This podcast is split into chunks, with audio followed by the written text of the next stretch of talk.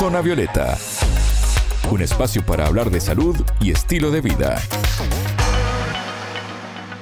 Bienvenidos a Zona Violeta, el programa de Sputnik. Es un gusto recibirlos. Martín González los saluda desde Montevideo.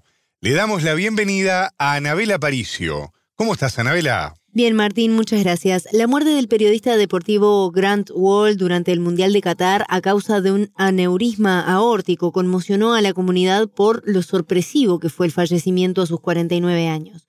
Hoy por eso les proponemos entender qué es esta patología y cómo puede tratarse o prevenirse. Zona Violeta, los rostros de la noticia.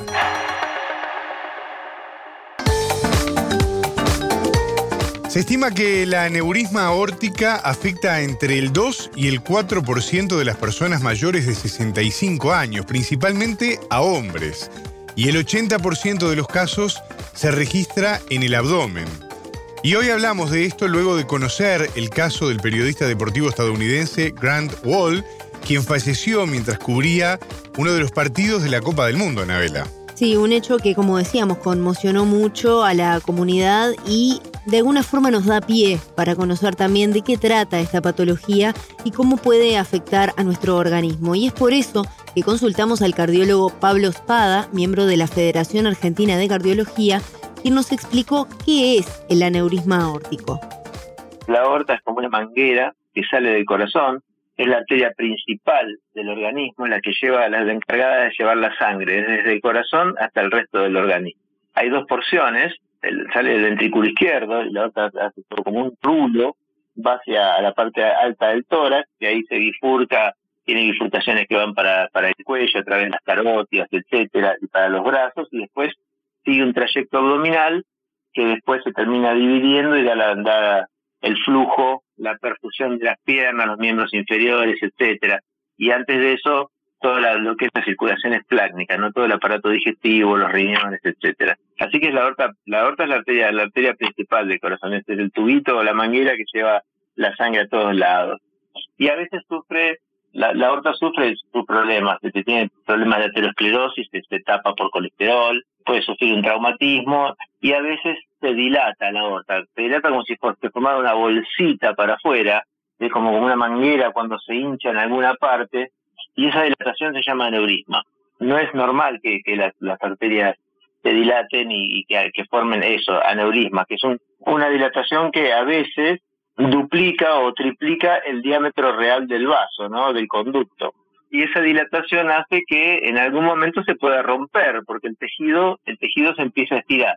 Más que se recibe todo el tiempo el impulso de la sangre que viene del corazón, que ya viene con una, con una cierta fuerza, con una cierta inercia, y ese choque de ese volumen de sangre en una pared que se va dilatando y se va debilitando por el simple hecho de haberse dilatado, puede hacer que en algún momento se rompa.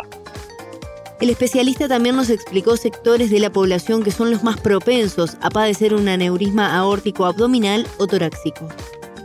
Cuanto uno más este anciano es, más posibilidades tiene. La hipertensión arterial descontrolada es uno de los factores de riesgo principales para que primero se forma un aneurisma de aorta y después se rompa, también el, tabaquismo y también algunas cuestiones genéticas que, bueno, no, tenemos la culpa de eso, ¿no? Hay algunos genes que tienen que ver con la formación del colágeno, que es uno de los componentes de la pared de las arterias, que este, son defectuosos y ese colágeno hace que, que la pared de la arteria sea débil y por ende no pueda contener ese chorro de sangre que sale del corazón y finalmente se dilata en forma así aneurismática y con el riesgo de ruptura. Cuanto más dilatada está la pared del, vaso de la arteria, más riesgo de romperse. O sea que cuanto, más grande es el aneurisma, más, más riesgo tiene de, romperse y es realmente una verdadera emergencia médica, porque la mayoría de las veces cuando el aneurisma se rompe, la mortalidad es muy alta, altísima, más del 50%, y necesita una cirugía muy compleja que en la mayoría de los lugares del mundo no está de emergencia disponible, ¿no? Anabela, ¿hay algún síntoma que nos permita anticiparnos para recibir un tratamiento a tiempo y evitar esto? Bueno, Martín, es una afección de difícil detección porque suele ser asintomático, pero Pada nos explicó a qué detalles podemos estar atentos. Los síntomas tienen que ver con la localización del aneurisma. Por ejemplo, si el aneurisma es torácico o es abdominal. Cuando el aneurisma es torácico puede haber un dolor de pecho, más comúnmente es un dolor de espalda, porque el aneurisma, la aorta cuando sale del corazón, te había dicho antes que hace como un rulo y se va para la parte de atrás. Entonces, muchos pacientes que tienen un aneurisma tienen un dolor, muchas veces es asintomático, o sea, no sienten nada y la única manifestación es la ruptura del aneurisma. Pero otras veces, la dilatación de la arteria produce un dolor de espalda o compresión de alguna estructura dentro del tórax que produce alguna molestia. Muchas veces es así. Ahora, cuando es en el abdomen, también está muchos años siendo asintomático, entonces no se detecta porque los métodos de imágenes que detectan eso muchas veces los médicos no los pedimos, una ecografía, una tomografía de abdomen, de tórax. Entonces, este, permanece indetectable hasta que en algún momento hay algún hallazgo en algún estudio, por ejemplo, pide una ecografía abdominal para ver cómo está la vesícula y encuentra que el, el, ecografista encuentra que hay una dilatación de la, de la aorta y informa que hay un aneurisma de aorta abdominal. Mientras el aneurisma no se rompa, no se complique, no se fraccione, habitualmente no hay síntomas. Pero cuando hay síntomas es porque el aneurisma se empezó a complicar. No necesariamente se tiene que romper, pero se puede dañar un poquito la pared, se puede desgarrar un poquitito la pared y es un dolor muy intenso. Ya te digo, si es en el tórax es un dolor de espalda, habitualmente en el medio de la espalda, lo que decimos interescapular, y si es en el abdomen, bueno, es un dolor difuso en, en, en, toda, en toda la, la panza, el abdomen, que a veces lleva a que este, también se irradie a las piernas o que el paciente no sienta bien las piernas, tenga parestesias, tenga, tenga pinchazos, trastornos de sensibilidad, las piernas se pongan un poco pálidas o que no las pueda mover con la fuerza que las mueve siempre. De ahí a la ruptura pasamos a un caso más grave porque baja la presión arterial, este, los riñones no están bien perfundidos, el paciente deja de orinar, se descompone, tiene ganas de vomitar, se marea, no tiene flujo en el cerebro tampoco, entonces este, está como adormilado. Entonces las manifestaciones son varias, pero muchas veces los pacientes avisan, avisan, tienen un dolor abdominal o un dolor de, tórax o en la espalda, y muchas veces es jerarquizado porque se lo confunde con otra cosa, con un dolor muscular, por ejemplo, en el caso de la espalda, o con un dolor de alguna víscera, con un dolor de vesícula, o de estómago, del intestino, o del colon, este, cuando es en el caso del abdomen. ¿Hay algún tratamiento estándar para estas afecciones? Por lo general se resuelve a través de intervenciones quirúrgicas que muchas veces son complejas porque, como explicaba el especialista, en gran parte de los casos se suelen detectar de forma tardía. Hay dos tipos de tratamientos, uno es el quirúrgico, que hay que abrir el tórax o la panza, el abdomen, y, e ir a, a, ver, a, suturarlo y poner una prótesis, que es como una manguera de un material especial. Y si no, se hace porque hay un tratamiento que es el endovascular, que a través de un cateterismo se pinta la arteria por afuera y se va, se va colocando esa prótesis en el lugar del aneurisma para que el aneurisma no se rompa y para que el flujo siga por ese nuevo digamos, por ese nuevo canal, ese nuevo conducto que es la prótesis.